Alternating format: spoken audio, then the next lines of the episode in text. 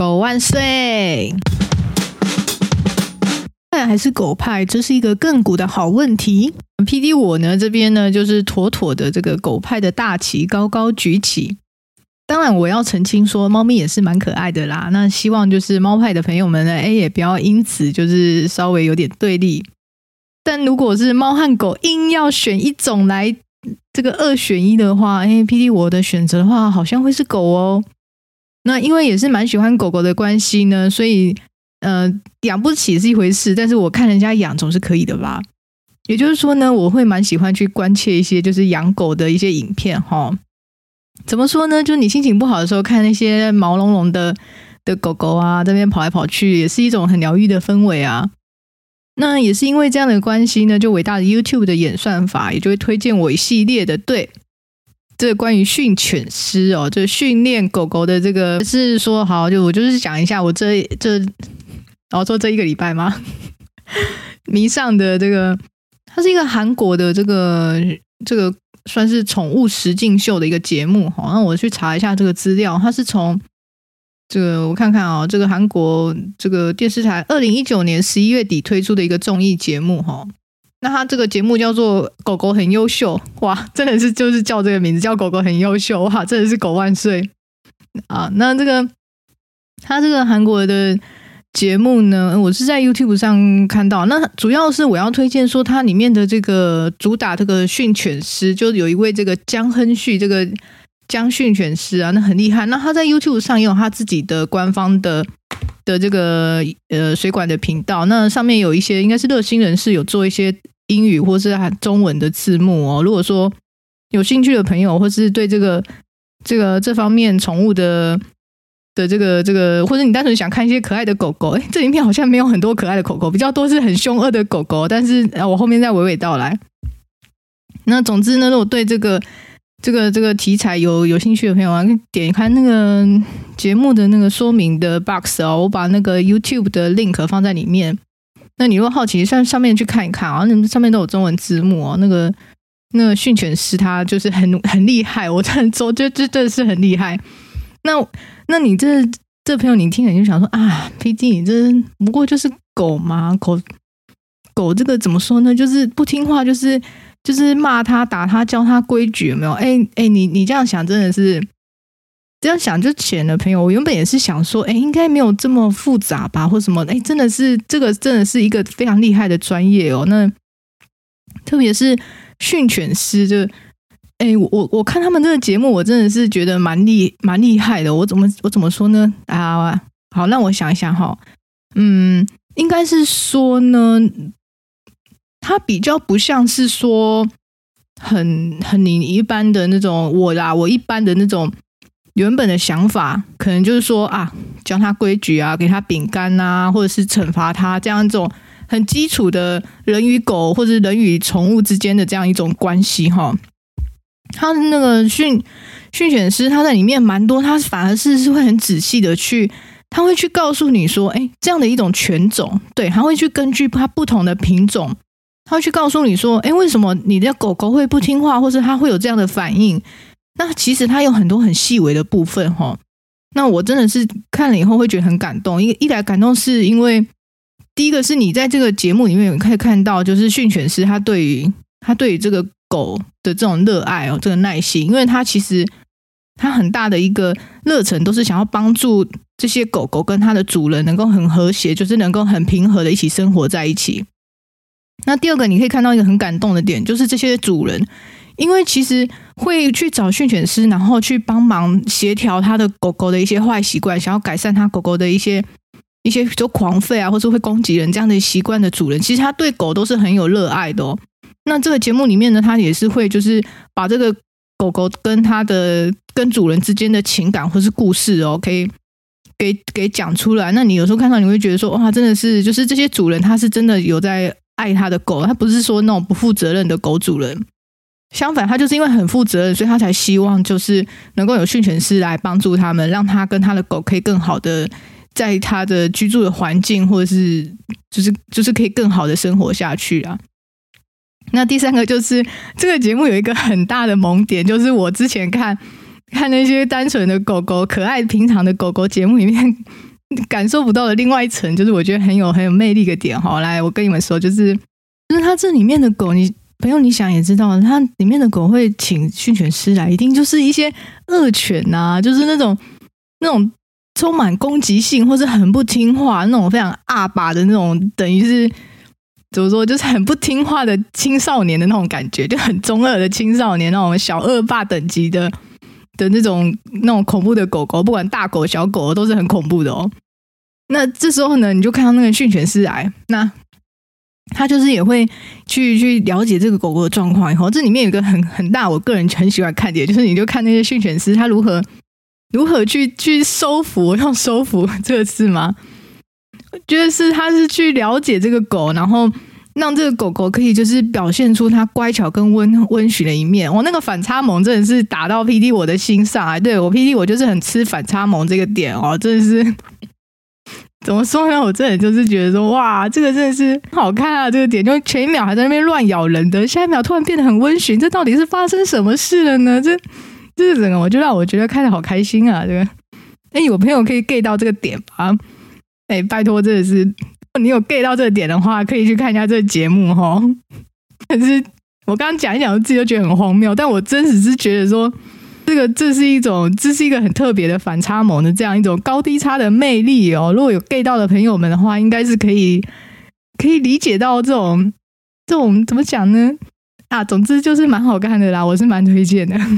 不可能就是一再的要侧面的披露出 PD 本人很 M 这个特质吧。好啦，那总之呢，我前面先先开玩笑的这样子介绍一下，那后面的话我稍微比较认真的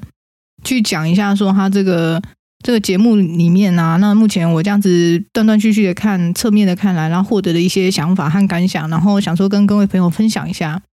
那当然，因为我也不是很专业的立场去讲这个里面的互动或什么，所以说如果说。说朋友们，你对宠物、你家宠物或是有什么相关的疑难杂症的话，哎，要请有有需要的话，要请，请你还是要找专业的的这个宠物训练师哈，这个去咨询哈。好，那那前面的免责可以跳过，我们现在就来开开心心的讲一下，说，哎，PD 我在这这个这个这个怎么讲？最近迷上了这个训犬师的的这样的一个节目里面，我感受到的、看到的一些事物哈。第一个就是，就是，哎，朋友，你养狗之前，你真的要了解品种，哎哎，我的妈呀，这真的是，哎，我不得不说，因为哈，毕竟我是狗派嘛，好不好？那个我以狗派的心情去去讲一下，说我真的是可以理解说，哎，这个大型犬或是有一些狗真的是很威风，就觉得说哇，好可爱哦，说什么什么狼犬啊、挪威纳或者獒犬那种飒爽的那种豪迈的豪迈气质，像杜宾我也觉得很漂亮啊。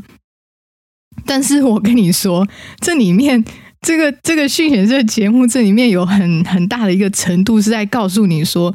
想要养狗的朋友们，你真的要先了解一下品种啊！你要了解你想要养的犬种，它它每一种狗的特性是不一样，它每一种狗它需求的环境，或是它的这个这个这个东西，这个所有的要求是来自于它这个犬种本身哦。你不要想说你把它养过来跟。呃，我不知道怎么讲，人人类的适应性是会比较高嘛，就觉得说啊，人类都可以忍耐啊，所以狗叫它来就是给它吃东西啊，那对它好一点，它应该就可以忍耐吧？Oh，no no no，你不要这样子，狗狗它它就是它有它犬种，它有它的本质，它那个品种的限定哈。我讲一个我觉得非常非常深刻的，就是柴犬。柴犬，对，就那很可爱的那个柴犬，有没有？那个柴柴，这个啊，多可爱啊！这样子毛毛的，然后好像好像很有很有活力，然后那种很温驯。哎，朋友们，真的，你你现在你现在各位，你想要养柴犬的人，麻烦你真的要上一下那个训犬师的节目，或是找一下跟个这个有关于柴犬的这个，它这个品种是很刁钻的哦。那里面真的是很很建议说。如果你是养狗狗的新手或者是菜鸟，就是真的，你不要你不要只是看了那个狗的外形、那个外貌，你觉得喜欢，然后你就想要养它。这里面蛮多蛮多，他节目里面蛮多来来找这个训犬师的，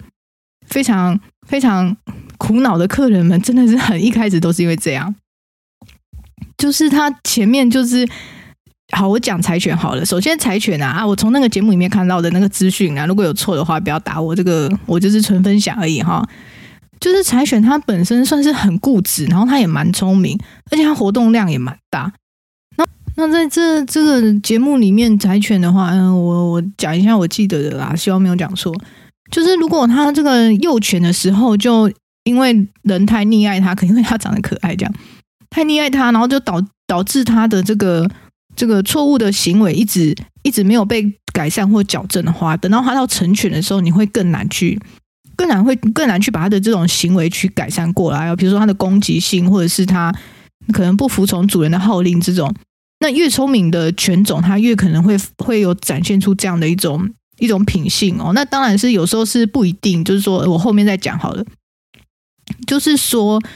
说这个犬种的选择是蛮重要的，特别是如果你是养狗的新手的话。那另外一个你要考量的点就是，第一个就是大型犬跟小型犬。那不得不说，我在里面看到就是说，大型犬真的是好威猛、好威风啊。但是你养大型犬，你养大型犬，你真的是要考虑它的这个活动量。比如说你是住在都市或是比较多人的人居住的这嘛，人类的密集度比较高的地方，那你放大型犬的话，其实是其实是蛮危险的哦。讲一个我在里面节目里面看到的哈，就是说。它有一类型的大型犬，它是护卫犬。所以说是护卫犬的话，就是说它是它是对于，当然它很忠诚，它对主人很很没有攻击性，但是只有可能是可能性是只有主人一个人哦，甚至是主人同住的家人，对于对于这个护卫犬来说都是属于其他人。再加上这个都市里面人来人往的，如果你是租居住在那种大都市区啊，那那种护卫犬它就随时都处在一个很警戒的状态。这是它的犬种的天性，它这个犬种的天性就是高忠诚度。那它高忠诚度，它就它就是要护卫它的主人，那它就是对其他人会警戒度很高。然后它又住在都市里面，就一堆人来人往，搞得它很紧张。再加上它需要的这个大型犬护卫犬需要的活动量很大，那这个主人你万一住在都市里面，你你你万一你就是没有办法这样子常常带它去。散步或是跑动，哎，我讲散步的话，对大型犬来说还不叫是活，还不叫做是活动哦。它需要的活动量是，它以前可能是那种那种我不知道，这种捕猎那种大型什么，总之它需要的活动量是很大的。那在这样的一种状况之下呢，就会变成说说说你你这个狗它就是大型犬，它就是怎么讲呢？它就是被你被养在一个都市的，然后很多人，那它是很忠诚，是对你没错，但它对你，除你除了你之外，除了主人之外的其他人都可能具备很严很高的这个攻击性跟跟很严重的这种伤害力哦。那到时候真的是真的是是就是你你不要想说想说哇，我的狗狗对我都很好，它对你很好是一件事情，可是那是那不是因为。好啦，你要说就是有感情或什么，那是它品种带来的一种基因的优势，因为它就是很忠心很高的护卫犬，因为犬种都是经过一代一代不断的筛选筛选下来的。那是说它护卫犬，它对你很忠心没错，可是它对你很好，不代表它对你身旁的其他人不会造成攻击性啊。它对你的家人，那那我在节目里面有看到说，哎，那个犬那个护卫犬就是对主人本身很好，可是它会攻击主人的家人，比如说是主人的爸爸或妈妈或什么长辈，或是。特别是长辈，哎，真的是很疯狂哎！我在里面看到一个，这个应该是那个训犬师的的 YouTube 上面的，算是点击率很高的一个节目哦。就是有一个小伙子啊，他真的是，可是搞不懂哎，他就是他就是想要养大型犬，他养一只不够，还想要养两只。那他一个人控制一只就已经控制不住了，他想还想要养两只，而且是他就是跟那个训犬师说，哦，他之后会到乡下跟他爸妈同住啊。但问题是，他爸妈问题是，问题是，他爸妈就是也是长辈。那长辈他要怎么去控制那个护卫犬？可能一只那个体重大概八九十斤，那八九十斤，然后暴冲起来跟一台那种小摩托车那种等级。你你这样长辈，他就算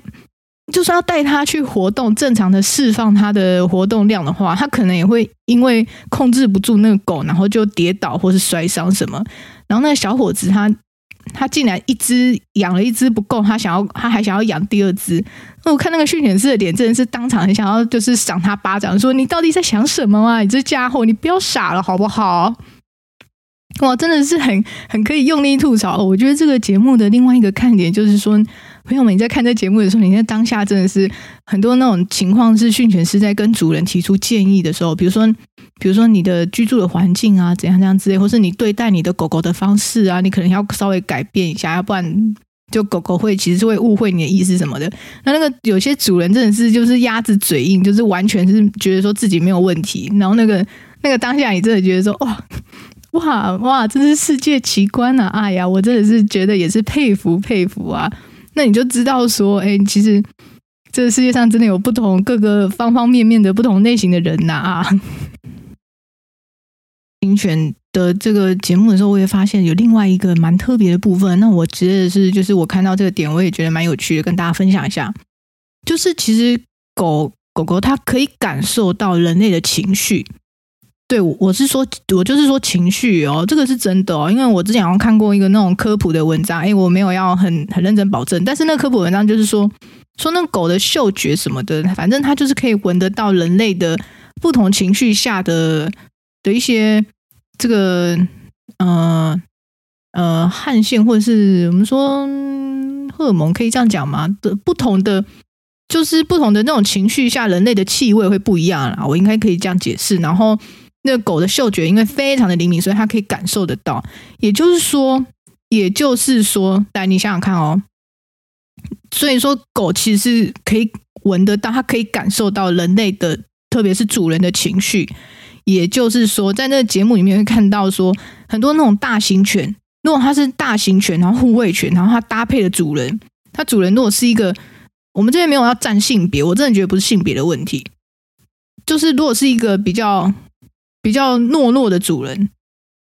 就比较惧怕、比较焦虑感比较重的主人的话，那那个那个护卫犬它会感受到它主人的害怕跟焦虑的情绪，也就是说，这种情绪会传从人的身上传递到狗的身上，那它那只狗就会变得时时刻刻都在一个紧张跟戒备的状态，那它就会时时刻刻的对它周到事物都呈现一个要攻击的。呈现一个就是很容易，它很容易就去攻击，它就像一个上紧发条的这种、这种、这种。我跟你说，炮弹，嗯，或者说这是这种一触即发的这样的一种很紧张的、紧张的情势。呃，这个这个大型犬它本身就是一个很巨巨巨大的火药火，我可以这样解释吗？那种武器的感觉。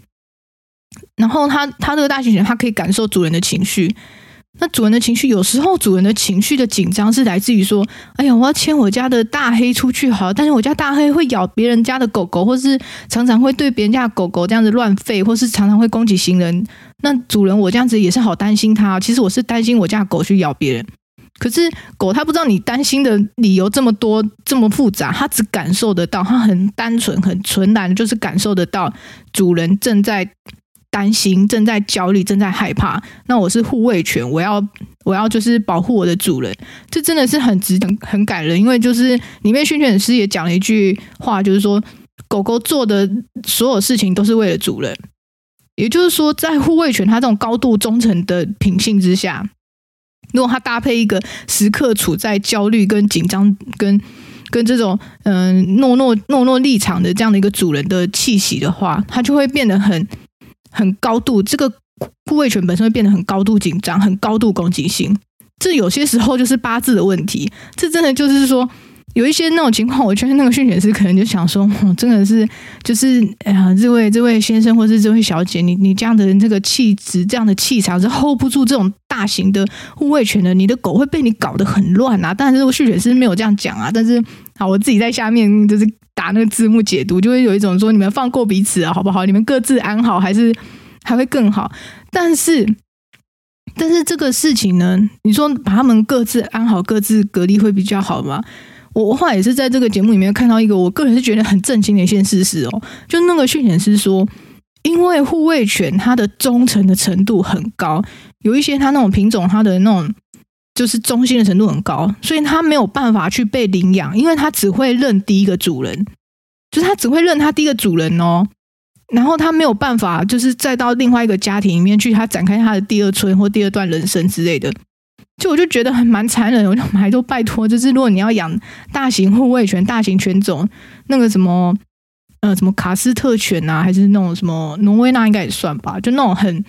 很很大只、很威猛、很战斗型的哈，然后它是忠心程度很高的话，真的是你要养它，你真的是要好好的去了解这个品种。你你先了解这个品种，你先评估你自己适不适合再去养它。因为你不要想说啊，我可能没有办法养，我可能就是把它呃，比如说转转给谁去领养什么的。哎，有些狗它没有办法，它的它的那种就忠心程度是高到说，它只会认它第一个主人，它没有办法去到它第二个第二个家庭或什么哈。哎呦，真的是不要不要做这么残忍的事情哦！真的是 PD，我听到都觉得说要哭泣的，真的是，真的是人类真的是好啊！好了好了，但是呢，我们要往好处想说，这节目里面其实也会看到说，嗯，有很多的主人其实不了解他这样的行为会影响到他的狗。我在这个节目里面也看到，就蛮感人，就是里面有个小姐姐，就是原本也是柔柔弱弱的哈，所以我说真的跟那个性别没有关系，不是说什么一定是要男生才可以养一些很威猛大狗，其实跟你的这种你对狗的这种品种的了解，还有你对于想要想要好好的跟着你的狗一起生活这样的一种，你要去改变你的行为的这样一种坚定的坚定的立场哈。那我要提到说，里面有一个养那个好像是卡斯特犬嘛，就那种很大只狗狗那。狗人也八十斤、九十斤那种超大犬，那那这个小姐姐呢？她就是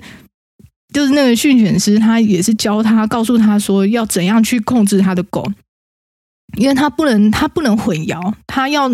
她是狗的主人，然后她必须要传递给狗一个很坚定的的想法，这样她的狗才能有，才不会去，才不会去，就是。判断错误，它狗才不会判断错误。说，比如说主人正在要被攻击，就会去，所以那狗为了要保护主人，就会去攻击别人。这样的这样的讯息就是不行的。主人那个地方就要先判断好，就主人的立场跟主人的那个整个氛围气息都要非常的稳定。那我看到说，诶，这小姐姐她在了解这些事情以后呢，她后面在控制她的狗，她就是比较能够比较有效的，可以去阻止她的狗去做出，可以去预判呐、去在她的狗可能会。开始要移动，要干嘛？要锁定什么猎物的时候，他可能就是用训犬师教他的方式去转移这狗的注意力，然后达到说可以有效的控制他的狗这件事。这真的是，真的真的是蛮重要的哦。那所以说，如果说是有要养那种大型犬，或者是哎像 PD 一样哎喜欢狗狗啊，我觉得啊狗狗好可爱啊这种的，真的是有事没事要来看一下这个宠物教育的节目啊。比如说呢，PD 我就学到说，哎，有一些狗狗它趴在地上的时候，或者是它往后稍微往后，这个怎么讲？好像是趴着，或是有一种一种往后退的这种这种力气，或者是它其实是在一个攻击的状态哦，准备要攻击的状态。你必须要能够去认识你的狗狗，它的在各个的状态之下会有怎样的一个动作。还有比如说像那个一些猎犬类啊，它会盯着。他如果他的双眼，他会一直盯着某一个物体、某一个生物的话，那就是他在准备要攻击。因为他攻击前，他都会先锁定。这个节目里面，我看到就是说，他狗的他很多的行为，他不是突然的，他不是说像人类可以在心里突然有一种不爽的就去打人，然后诶没有，就是说狗它在心底，它的这种这种不爽，然后防御或者是这种要到攻击这样的一个状况。这样一种状态呢，阶段它是阶段性的，它从它吠叫、它的不安啊，或者是它的这种喝止啊，然后要要一直延延伸到说，它要去去扑倒这个猎物，去攻击这个目标呢，它是有一个阶段。那这些阶段是会经由它的它的这个狗的它的姿态、它的动作去演现出来，或者是它的眼神，真的是不一样哦。就是说说那个主人，你如果说。多具备这方面，你要真的是不是多具备，是应该是一定要吧？我深深的觉得说，要养这些大型犬的主人们，应该是要通过国家考试吧？国家考试，因为你等于是是万，不然你真的是它这个危险起来是真的是很危险的。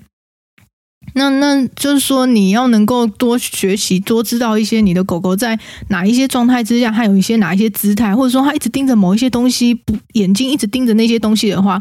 那他可能就是想要攻击他，他可能正在做锁定的动作。这时候呢，你就是适时的去分散他的这个注注意力，你适时的去打断他这个阶段的话，你就可以让他后面不会有一些很恐怖的一些，或者有一些比较比较没办法遏制的的那种攻击行为发生哈。特别是说，它里面那个节目里面有提到说，有一些狗，它的攻击、它的锁定是锁定在目标的枝干，就是说手脚上面。但是，一些具备这种强大致命力的的那种大型犬，它锁定的是面貌、面孔哦。就是如果是人类的话，就是盯着你的脸哦。你想说，哇，那狗一直盯着我的脸呢，真可爱，没有？没有真可爱，它不是看你漂亮、美丽、帅气，它是想要攻击你呀，这位这位同学，你真的是要要小心耶。如果那狗一直盯着你看的时候，你还不要傻傻的一直这样子。它下一步，它它宫颈，它是在做锁定的动作，诶，那种大型犬是是很威猛，它是锁定你的脸，它一咬就是咬你的咬你的脸这样子，我、哦、真的是光想就很害怕哈，真的是拜托这个各位这个喜欢喜欢狗狗的朋友们，真的是那平常你在散步的时候，那狗先不要乱摸，因为 PD 我自己之前是这样，我看到那个狗就是想要摸一下摸一下，这个手会痒这样。我现在真的学乖，有一些狗，它真的是在它的主人旁边看起来是很温驯，没有错。可是它可能会会之后，它可能因为你没有判，因为之前啊，现在我就知道，我就知道说你你真的是不要随便去去乱摸，尤其是一些大型犬，或是也不是大型犬，其实小型犬是，只是大型犬那个咬上来真的是很可怕哈，它那个咬合力哦，真的是哎呦，那个你你要甩都甩不掉，你不要不要小看狗，真的是很厉害的。特别就是说有一些。狗呢，它是在主人，反而是它主人如果在旁边的话，它会有更有这种攻击力，这种这种攻击的意识会更加高涨，因为它是要护卫它的主人，就是在狗的立场来讲，它是要保护它的主人。但你会想说，我没有攻击你的主人，它就是说狗狗这个大黑，你干嘛要攻，干嘛要咬我？我没有攻击你的主人，就是你这样想啊。但是在狗的世界里面是没有啊。比如说你你靠近它的主人，然后你可能。跟他主人开玩笑，或是你去拍他主人，或是怎么？那那个那个狗，它它意识，它误判，它认为你在攻击它主人，那它为了保护它的主人，它就会真的是发狂这样攻击你哦。然后这个时候呢，如果反而主人上去帮忙的话，也，不一定状况会比较好。你主人上去帮忙的时候，那个狗反而还会认为说，诶，我做的没错，我主人要来帮我，要来要来协助我一起攻击，这个是我主人的的这个敌人啊，你咬死他，咬死他，来来来。哇，这整个状况就是火上加油。我现在才想到说，说我觉得这节目蛮重要，就是说去告诉我们，去告诉这种就是人类哈，说狗这种生物哈，狗这种动物哈，它它其实它有一些想法跟人类是不一样。我觉得我们在人类社会待久，其实很容易就是会用人类的。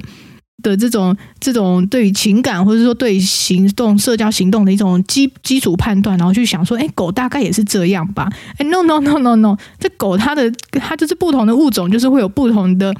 的对应跟说对情绪的这种应对方式哈。那我们现在就是说说真的是是对这边就是前面是讲一个大型犬的。的状况，那你不要想说，哎，PD 那可能小型犬就没什么事吧？我跟你说，小型犬的事情也是很多啦，哈，这个真的是，真的是说，但是说说这个这个那个训犬师里面有一句话，我觉得讲的很好，就是说，这狗如果有一切任何它的错误行为，一定都是都是从主人，就是源头一定都是从主人那边开始的。例如说，在小型犬这边的话，比较多的一些可能状况就是说，说狗它还是是一个。嗯，怎么说呢？因为它算是一个狗群，它算是一个一个这种从属关系的这种阶级的。那很多主人他就是很喜欢他的狗，小型犬很可爱啊，常常去抱它，或是常常让它就是怎么说呢？比如说说说这个这个跑到跑到座位上，跑到他的沙发上，他就说啊，没有狗狗在跟我撒娇。可是这时候其实其实很多时候那个小型犬它会那种从属关系，它会被混淆，它会。他会分不清，他会不知道，他会觉得他才是对，他会觉得他的地位比你高啦。简单讲，就会是这样。那你不要说啊，没有关系啊，干嘛之类。可是，如果是这样的一个状况之下，如果你的狗他觉得他的地位比你高，那在狗的认知里面的话，就会变成说，就变成说，就是你很多行为你会去误判呐，就是说。比如说，说你要去，你后面还要再去控制它。比如说，它会一直吠，或是怎样的时候，你要去去去教导你的狗，或是控制你的狗的时候，就没有办法，因为你的狗根本就不服从你嘛。你的狗它就是觉得它地位比你高，它怎么可能会服从你呢？所以在狗的世界里面，真的是也是很内卷啊，也是非常的 非常的阶级阶级制。这种是好像这么讲一讲，好像跟人类的社会也是稍稍的有这么一点相互对应呢。嗯，我不得不说。我不得不说，它里面的一些好，这边真的不要过度延伸又开展哈，这 PD 的脑毛病哈，就是稍微要聚焦一点，不要再发散了。哎，好，所以就是在狗的世界里面呢，这样的一种从属跟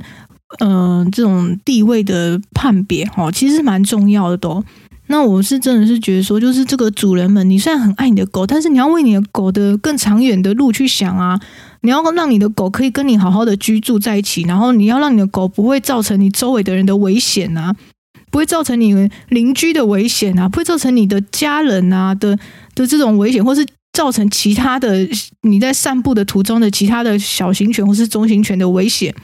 你就必须要确认，你就必须要能够控制你的狗，你就必须要能够让你的狗去服从你，让你的狗知道说主人要听从主人的话。要主人主人的立场必须是坚定的，那这坚定就就对应到我前面在讲大型犬的时候也提到说，诶，不是说你在那边说，诶，我是主人，你要听我话，这是跟主人自己本身的一些行动跟一些气质气场，你能不能去有效的去传递出你一种你一种坚定的带领的领导的这样的一种这种气息给你的狗，要不然你的狗它它听讲讲难听点，它听不懂中文，它也不会讲。英文，他是怎么能够听得懂的？他是他是按照他的情绪跟你的动作，他去去判断的。那狗可以感受到的，呃，起码目前看到的是这样啦。所以说，这里面就是说，你你身为一个养狗的好好的主人的话，你必须要多多的去了解了解你的品种哦，你的你的犬种，它容易有怎样的问题？那它需要它需要的环境大概是怎样？因为你必须先先平和，先满先。这些要求条件你都必须去达到啊，那不然的话，不然的话，你的你的狗就是怎么讲呢？如果你给他的东西不是他需要的，那你给再多也没有用啊，对不对？这种就是说人类的一种傲病，哇，这个真的很真实诶。就是说你会说啊，我对他多好，对你多好，那你对他的东西，就是说你自己在那边沉醉在你自己的一种自我奉献跟牺牲，可是你的狗这种就需要的不是这种东西呀，哦，或者说。哎，怎么呢？越来越那个，嘿 我觉得，我觉得我在这个节目里面，然后他虽然是教人类跟狗一起好好生活，但我觉得很多时候，其实它里面的很多应对，其实也是蛮人类跟人类之间应该也可以相同理哦。我这样讲不是说要要说 PT 怎么把人跟狗一起比呢？我的意思只是说。有很多时候，其实因为因为狗它不懂语言，它反而感受到是那种很纯粹的情绪，很纯粹的这种行动上面的回馈或是反应。那我觉得有时候其实其实我们人类怎么讲也是一种动物什么的。你你说用去语言各种去包装，很多时候我们都会有一种莫名其妙的第六感。我觉得那种第六感的判断是其来有自哦。这种怎么说呢？嗯。我不知我不知道怎么说哎，就是说你你怎么样去你怎么样用去语言去包装？其实有些时候你怎样去用那个语言去说服别人跟说服自己，很多时候你心底还是会有一个声音，有没有？去告诉你另外一个你觉得那样才是真相的时候，哎，这好像越来越玄了，我又发散了，我又发散，我真是受不了哎！哦，好好，我们拉回来，我们不要再发散到那个，我真受不了哎，反反省一下。好啦，其实 PT 我的意思就是说，就是说说，因为如果我们喜欢狗狗的话，然后会希望狗狗可以跟我们一起，然后好好的生活的更久远的话，你反而是要以一个你要把你自己的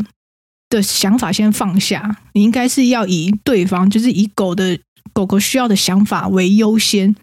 不是说你对它你对它多爱多澎湃，那你的狗就就是。就是他，他需要的就不是这些啊，他需要的可能是更多的活动量，或者是说他可能需要你的、你的、你的作为主人的立场的坚定。好，你作为主人的一种行动上，好，如果说有陌生人的时候，你这个主人你要怎么样去去安抚你的狗？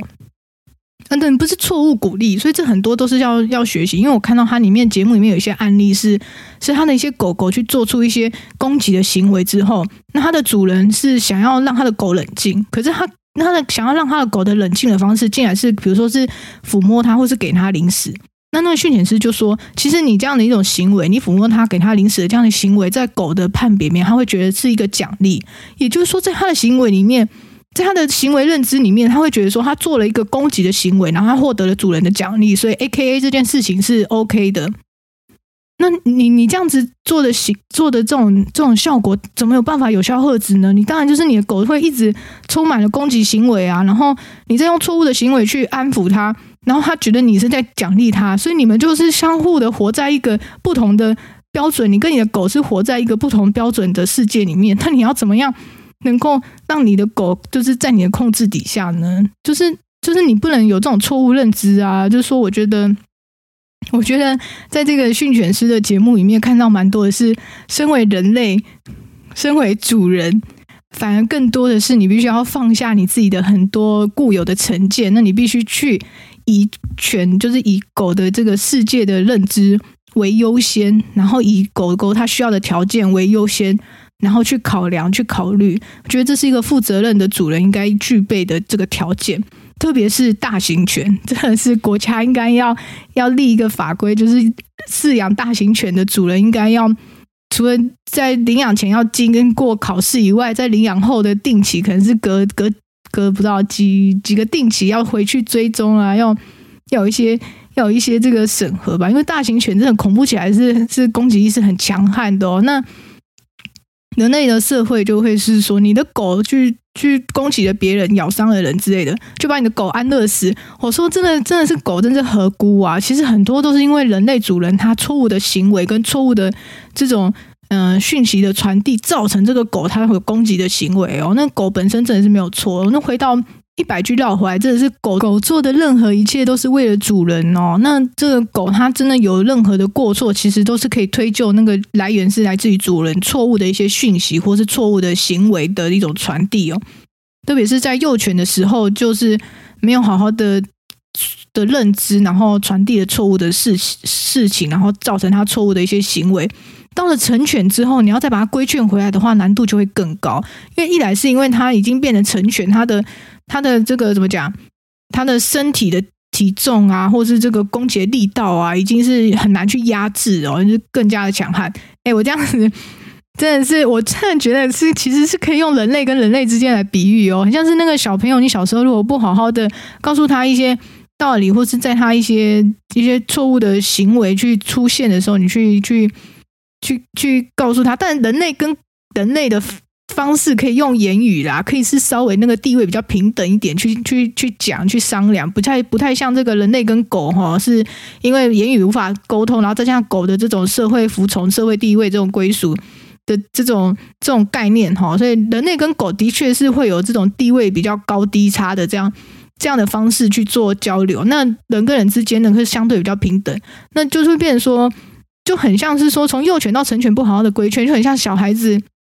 可能到到这个国中中二期的时候，这是叛逆或什么之类的哈。那你那个时候如果还用很没有用用适合的方式，我真的是说你要用适合对方的方式，就跟在狗的狗的那个概念是一样哈。说你如果是，当然你心是好的，你这个所有的照顾照顾者的心都是好的。但是如果你没有用适合对方的方式去传达给对方的话，那你这用再多也没有用啦，因为等于就是等于就是你的法子是没有效果的，那等于是就很难。那等到他就是说成犬，他从幼犬变成成犬的时候，他已经从从十二公斤变成说二十公斤，变成说八十公斤的时候，变成一个小卡车这样的一个状态的时候，哇，你真的是。就很难，你就很难再重新的把他这样的一个行为去拉回来。那这样的一种方式，就会使他的攻击行为就是更加的那种伤害的程度会更大。它可能只原本只是咬咬你的沙发，后来他是可以咬旁边的邻居的小狗啊，或是攻击其他一些小孩子啊。那这样的一个状况，想必大家也是不乐见哦。那其实说，我是说，真的是很多都是不合格的主人呐、啊。那很多这种。嗯，社会的规范也只是就是把那个把那个搞事情的那个那个人或那只狗给扑杀掉啊，但其实那个那个那个会持续养出这些问题犬只的这个不是问题犬只，主要是那个问题主人。那个问题主人如果一直持续他的错误行为的话，那他就会所有的狗他就喜欢狗，但是他养狗的方式又是很容易制造出错误的狗，错误的狗很容易使狗会有错误的行为。那其实我是说，就是说。问题是出在人类身上，但是一直只是一直把处理的方式，只是一直把有问题的，把一些导致到错误行为的狗给扑杀掉，这件事情完全没有办法，完全没有办法解决任何的事情哈。它只是就是怎么讲，把就这个怎么就是最后稍微这样子好像处理一下，然后说我们把那个会攻击人的狗给扑杀掉了哈。但其实真正有问题的，真正应该扑杀掉的是那个主人吧？啊，我的意思是说，就是说，就是说那个那那个主人他的他一定是有很多很多不同的行为，或是情绪，或是他的环境怎样会制造出这些，会使得这些犬只会会非常的有这种攻击的这种这种行为哦，都是来自于问题的主人。所以我觉得这种训犬的节目啊，或是对于犬只的犬种的。的知识啊，基本犬种，说是说，比如说，也有一些我们说小的，不只是大的狗，它需要很大量的活动量。有一些是猎犬、梗犬，好，那说那个什么，一些那种可爱的，比如说像米格鲁，好像也是吧，或是有一些像杰克罗素梗吗，就觉得哎，那个蛮可爱，就是它也是小小只的，可是它其实也是梗犬，它其实就是猎犬哦，那它的活动量其实也是超超爆高的哦。然后还有一个就是，我看到一个我觉得蛮蛮蛮有趣的哈，就他那个是在讲牛头梗吧。他说这种梗犬是它活动量是高到说说你没有去发散它的活动量的话，它整个人它整只狗的状态就很像一个一个满炸的那种二氧化碳气瓶，就它里面是一个很亢奋很亢奋的状态。那你一直没有去让它活动量去宣泄掉的话，它就是很容易就会变成攻击行为，或是很容易处在一个。一个随时要爆炸，那个气球胀满气，然后一戳就爆的那种概念哈，它就是随时就是很容易就是会会会有一种很会有很激烈，就是不小心碰到一下就会有一种很激烈的那种攻击行为出现啊，这些都是都是这个不同的品种下不同的品种啊，它不同的犬种啊，它这种这种嗯、很专业的一些知识啊，那真的是有很多很细节的部分。说，所以说，我觉得不只是喜欢狗的人，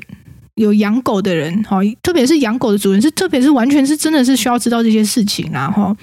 那喜欢喜欢狗的朋友们的话，可能也是可以看一下这边的节目，因为你会比较知道说你在跟狗狗应对的时候，可能有一些狗狗它有一些这样的动作的时候，其实是是它在警戒你哦，它在它在有一点。不爽哦，那你那个时候你还一直去一直去摸它，说啊小黑好可爱之类，然后下一秒小黑就咬你哦。我这样说就是说，因为 PD 我很喜欢的，就是说这个这位江训犬师他个人的一个魅力哦。我就是说他个人的魅力的话，不只是体现说他在在他对于这个犬犬这对狗的这种爱情啊，真的是爱情啊，对狗的这种理解，这种学识的渊博哦，这种。特别是那个说那狗前秒那样子，哇，看到那路人都凶的凶的凶的要死啊，那种攻击力很强，然后在在那个这个将训犬师的这个这个这个接触之下呢，因为顿时的变得非常温驯的小猫咪那种那种反差，就觉得说哇，训犬师真的太帅了，帅到一个不行。还有另外一个点，我觉得说我个人就蛮喜欢，也是就是